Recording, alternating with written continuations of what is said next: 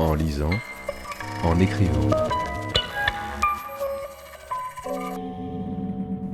Le podcast de lecture versatile de Pierre Ménard.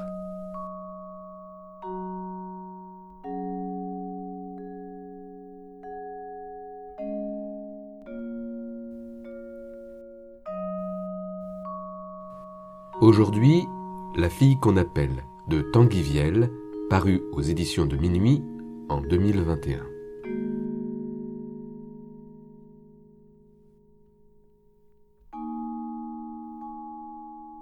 Laura, jeune mannequin, cherche un logement, éventuellement un travail dans une ville bretonne.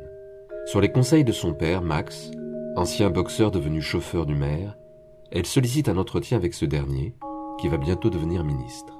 Comme dans son précédent roman, article 353 du Code pénal, Tanguy Viel met en scène des rapports de force, d'abus de pouvoir, de domination masculine, des relations d'emprise sociale et sexuelle. Ces mécanismes pervers sont explorés avec beaucoup de finesse, tout comme la complexité de l'ambivalente notion de consentement. Si l'intrigue policière du roman prend au départ la forme d'une déposition, c'est dans ce rapport de force que l'histoire se développe et explore la dimension psychologique de ces tensions, de cette domination sociale.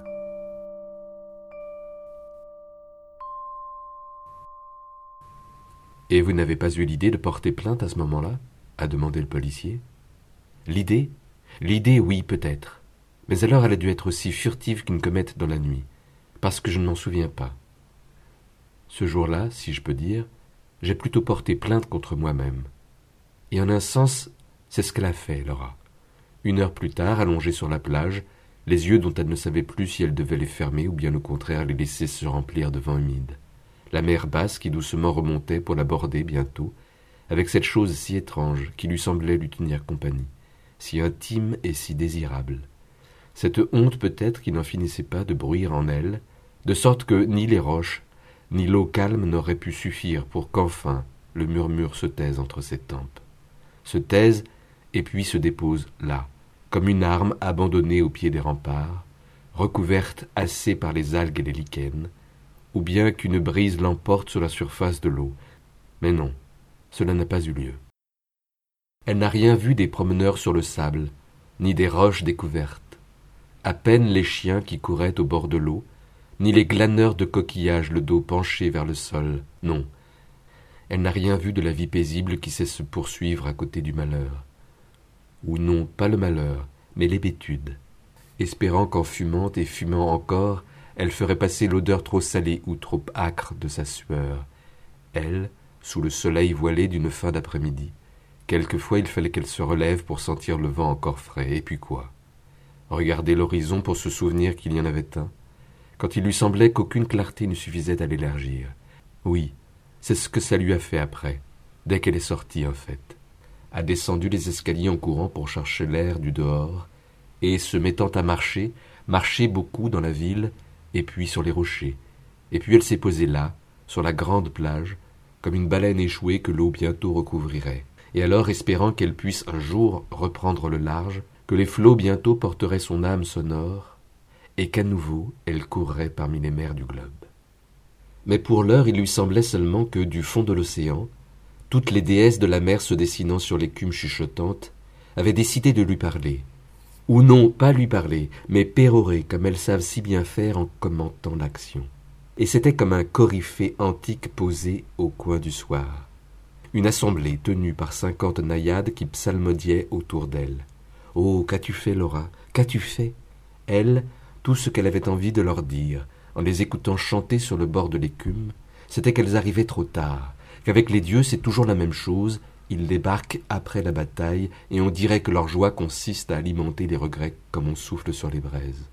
Et elle les entendait presque rire, la regardant de cet air espiègle que seuls les êtres imaginaires peuvent conserver dans l'air acide, répétant comme une chorale d'enfants Oh, qu'as-tu fait, Laura? Qu'as-tu fait? Il a bien fallu qu'elle quitte la plage à la nuit tombante. Il a bien fallu qu'elle remonte là, dans cette chambre dont elle avait ouvert le Vélux pour que l'air, l'odeur et le sens de ses actes, tout s'y renouvellent.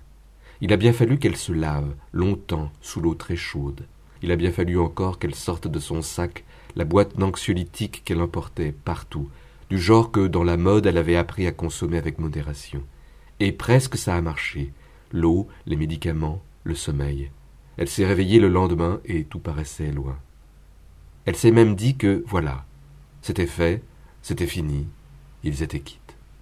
Oui, voilà ce que j'ai pensé, a-t-elle repris devant les policiers, que maintenant c'était fini.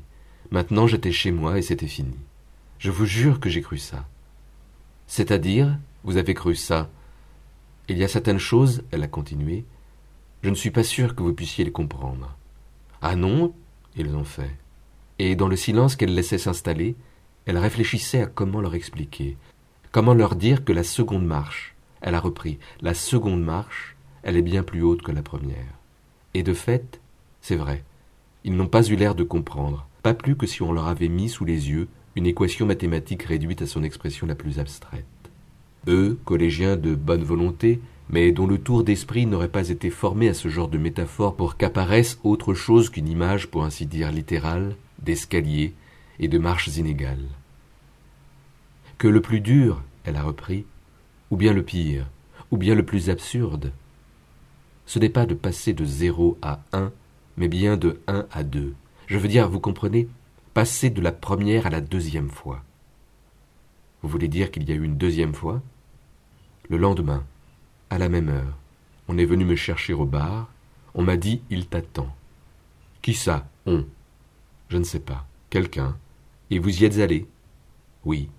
Alors le policier, qui continuait de taper le récit sur son ordinateur, comme si cette fois il ne pouvait pas continuer d'enregistrer une plainte qu'il jugeait de plus en plus irrecevable, il s'est arrêté et il a dit Je ne comprends pas.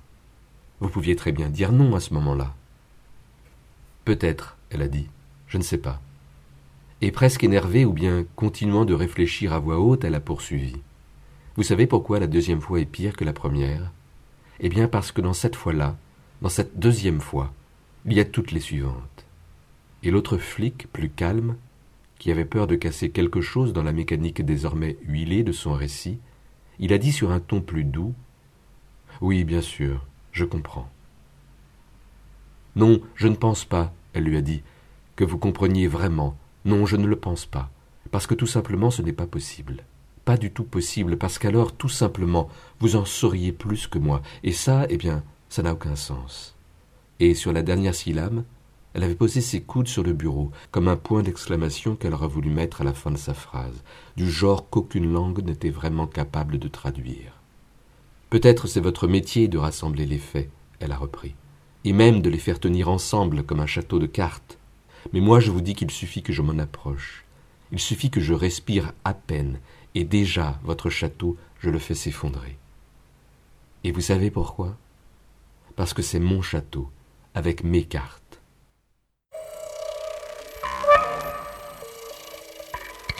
En lisant, en écrivant.